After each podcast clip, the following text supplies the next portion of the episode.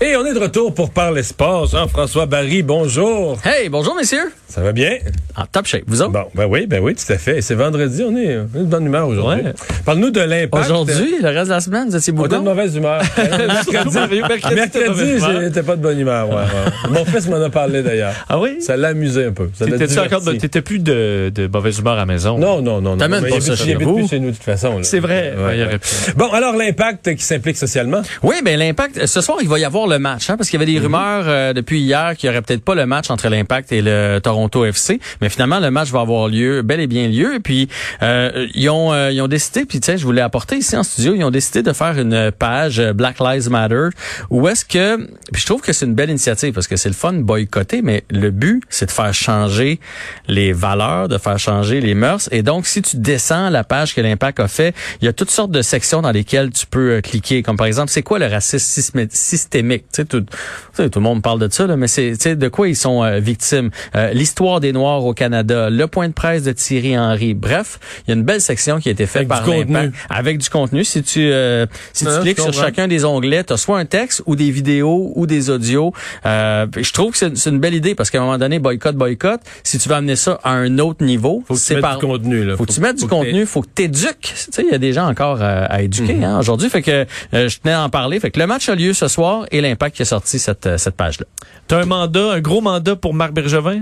Oui, ben euh, tu sais là cette semaine avec les jeunes qui auront pas de sport études, p- de- d'études, puis le, le boycott, on a on a laissé tomber. On, On devait a faire. tombé. Maintenant, en fait, Ben, les défenseurs, les attaquants, il restait juste les gardiens. Là. Et pour moi, je le gardais pour la fin de la semaine. C'est la cerise sur le Sunday parce que Bon, c'est. Eh ben, On a le meilleur gardien au monde. T'as raison. Rien à dire. Mais quand est-ce qu'il est bon, Carey Price? Quand il est reposé. Vous avez vu, là, il y a eu trois mois de vacances. Après ça, il est revenu, En il, feu. il était, il était en feu. Oui, mais c'est parce que comme les, les années précédentes, comme l'équipe était assez faible, les quelques fois qu'on était en série, on rentrait en série par la peau des fesses. Donc, fallait que Price, fin février, mois de mars, fallait que Price mette les bouchées doubles.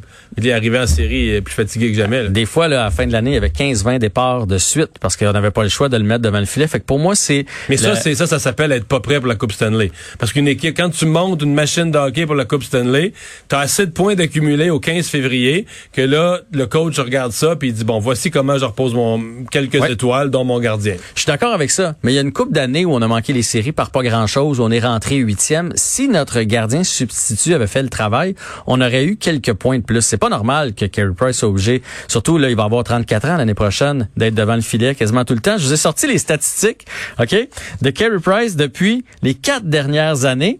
Ses assistants ont été Antiniemi.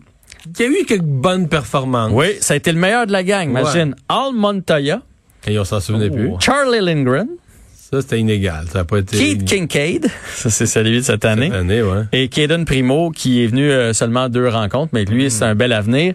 Euh, de- donc, 235 euh, départs sur 325 de Carey Price dans les quatre dernières années. Fait que les autres, là, seulement 90, puis là-dessus, il y a eu quelques blessures. 115 victoires de Carey sur les 151 du Canadien. Fait que les autres gardiens, c'est 36 victoires dans les quatre dernières années.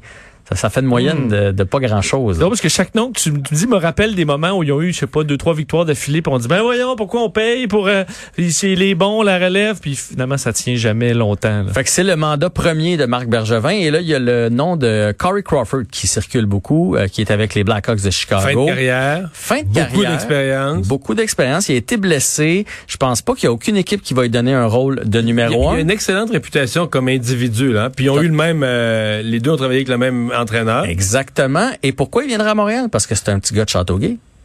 C'est bien trop vrai, Fait que, tu sais, p- parce qu'il y a de l'argent en masse, dans le fond, est-ce, pourquoi il viendrait ici pour 25 rencontres par année? Mais ne serait-ce que pour porter l'uniforme du Canadien, puis je pense qu'on... Voir euh, sa famille d'ingradins. voir sa famille. Tu sais, il- Peut-être quand il y aura du monde Quand il y aura tort. Mais je veux dire, ça, ça pourrait être euh, une avenue intéressante euh, pour lui. Lui, il Fait est plus que- gardien numéro un présentement.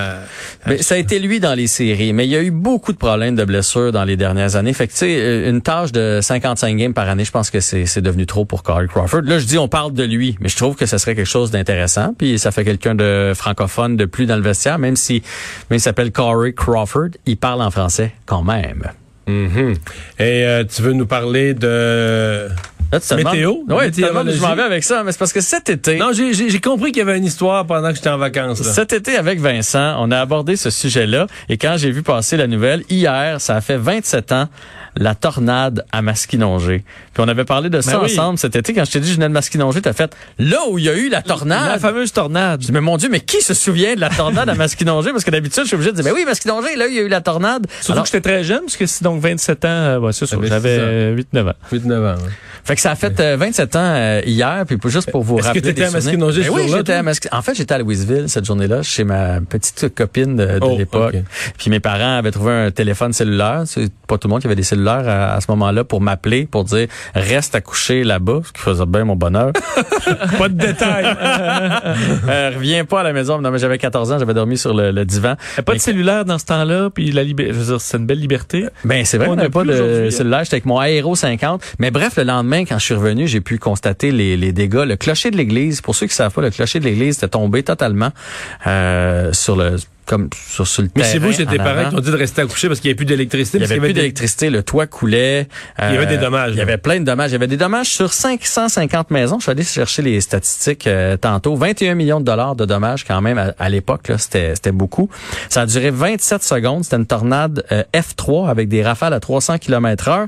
Et ça a pris Et quatre- 300, euh, 300, ça commence C'est à- beaucoup. euh, Écoute, il y a quelqu'un qui raconte dans le village qui a vu l'eau, parce que c'est un tourbillon, qui a vu le fond de la... Tu sais, c'est comme si il a vu le fond de la rivière pendant une seconde, comme toute l'eau est partie dans les airs avant de retomber. Vous me suivez? Ouais, ça me paraît gros un peu. Ça paraît T'es tombé dans la rivière? Ouais. Ça a fait comme. Mais moi, ce qui me marque le plus, c'est le nombre. Moi, j'appelais ça des maisons de poupées. Parce que tu te promenais dans les rues, puis tu voyais dans la maison, parce qu'il restait souvent trois murs. Puis tu sais, il y en avait un de tombé, fait que tu pouvais. Mais tout était en. Tu pouvais le- voir la cuisine, le- la chambre à coucher. Tu voyais dans la maison, tu comprends? Puis les gens qui avaient laissé ça pas à l'ordre, là, ils payaient, ils payaient le prix. On peut mettre ça sur le dos, sur le dos des bancs.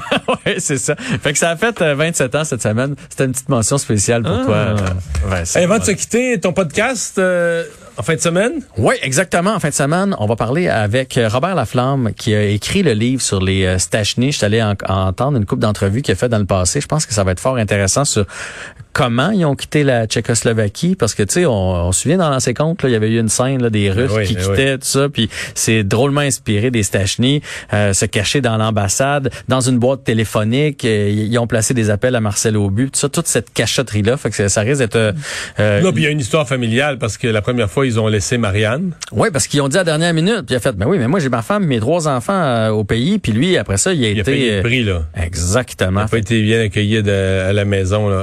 Fait que ça fait 40 ans cette semaine qu'ils qu'ils sont arrivés euh, au Canada, donc on va avoir une entrevue là-dessus. On va parler euh, des euh, avec un directeur d'école à propos justement là, des, euh, des parascolaires, euh, d'un nouveau livre qui est sorti pour euh, les sportifs et Olivier Primo qui est là euh, chaque semaine pour mon segment dans le vestiaire.